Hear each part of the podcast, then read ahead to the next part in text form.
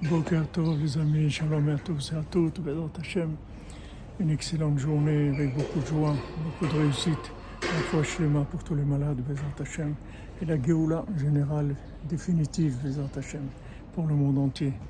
Alors, Rabbi Nathan, nous dit que même si on voit que Baruch Hashem, on a, Hashem, il a écouté nos prières et ça va mieux, il y a des choses qui s'arrangent, il ne faut pas lâcher la prière. Il faut continuer à demander encore et encore parce qu'on ne peut pas imaginer la grandeur de la miséricorde d'Hachem. On est loin de savoir tout ce que Hachem veut nous donner et tout ce qu'il attend de nous. Nous, on a un, petit problème, même si un problème important et c'est réglé, Baou Hachem.